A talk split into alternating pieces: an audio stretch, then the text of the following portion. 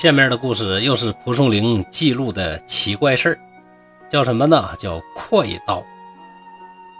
明朝末年的时候，那个时候天下大乱，各省那是流寇纷起，那济南府属下各地啊也有很多的强盗。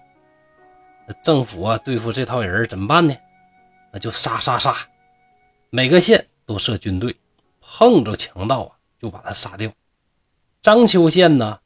也属于济南府，今天是哪儿啊？就是山东省的章丘市，在济南市东边。我这个地方啊，民风彪悍，强盗特别的多。每个县不都有军队吗？这个县的官军里边有一个士兵，他带的刀特别锋利，而且这个人杀人呢也特别有水平。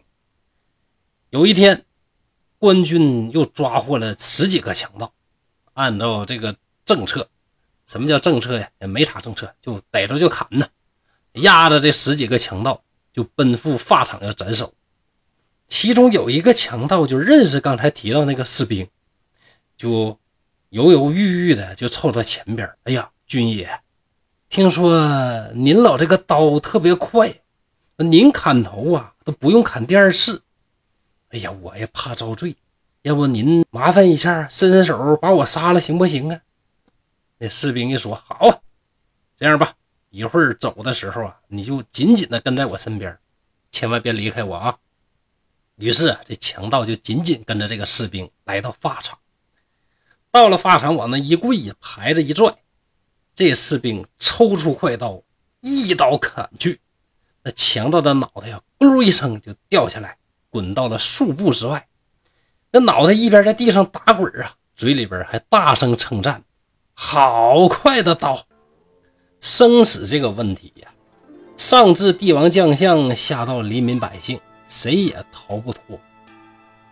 在封建时代，统治者对付这老百姓啊，对付这些被压迫者，靠的是什么呢？就是刽子手手里边那个屠刀。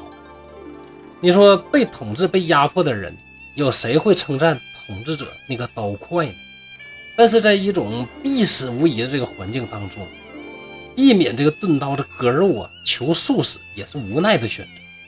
传说这个刽子手在行刑的时候啊，他有几把刀。如果这个人呢给了钱上了礼，就拿最快那刀砍头的时候啊，钻紧脖子啊这个关节中间那缝一刀下去，就像那个庖丁卸牛似的，咔一下脑袋就下来，叽里咕噜就拿去，一点痛苦都没有。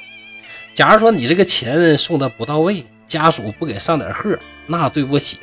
我拿最钝的刀，啊，叮咣的就专门砍那大骨头啊。那你想啊，那得砍多少下能砍下来？那疼劲儿啊，他一时半会儿过不去。那比零食啥的也差不多少，你说对不对？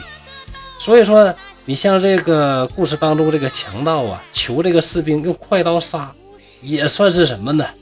哎，人生当中啊，一次快意悲壮的谢幕。就有点像什么呢？就以前这个电影里边老演的啊，一到发场之前就大吼：“二十年后老子一条好汉。”就跟这个就差不多少，对吧？还有一个呢，大家呢都想知道的问题，就是人头落地之后，到底是不是还有意识存在呢？据说在法国大革命的这个时候啊，那杀人无数啊，没没事啊，就搁那断头台呀，咔嚓咔嚓不停的这个砍人，把各种贵族啊各种砍。哎，砍人多了呢，这有科学家就想，哎，借这机会我研究研究这课题吧，就找了一个马上要被行刑的一个人，就跟他商量，说咱俩啊，这个有个约定，一会儿斩首的时候啊，你脑袋掉地下，我就问你一句话，哎，就喊你一声，我就哎，然后你要是能听到，有意思，根据咱俩这个事先商量好的，你就眨巴一下眼睛啊，这就说明啊，这个人死这一瞬间。那个脑袋还是有意思的，你要是说不眨眼睛啊，证明啊就没有意思。等到要斩首的时候啊，这提前这科学家呀就搁那等，呃，断头铡呀，咔嚓一声落下，脑袋呢叽里咕噜叽里咕噜咕噜咕噜挺老远。这科学家呢就一顿撵呐，就奔着这脑袋一顿撵。那脑袋转停了之后，赶紧就问：“哎，有意思没？”哎，这脑袋呢就眨巴了一下眼。这就说明啥呢？确实啊，这个人头在落地那一刹那还是有意思的。但快刀这个故事里边啊，说的就有点夸张了。你说脑袋落地了，气管和声带那都连不上了，没有气儿，人怎么能发声？对不对呀？但是不管怎么说啊，还是那句话，《聊斋志异》里边记的故事，如果不夸张点那还叫《聊斋志异》吗？对不对？啊，这个短小的故事就到这儿了，希望大家继续关注东北话趣说聊斋后面的精彩内容。再见。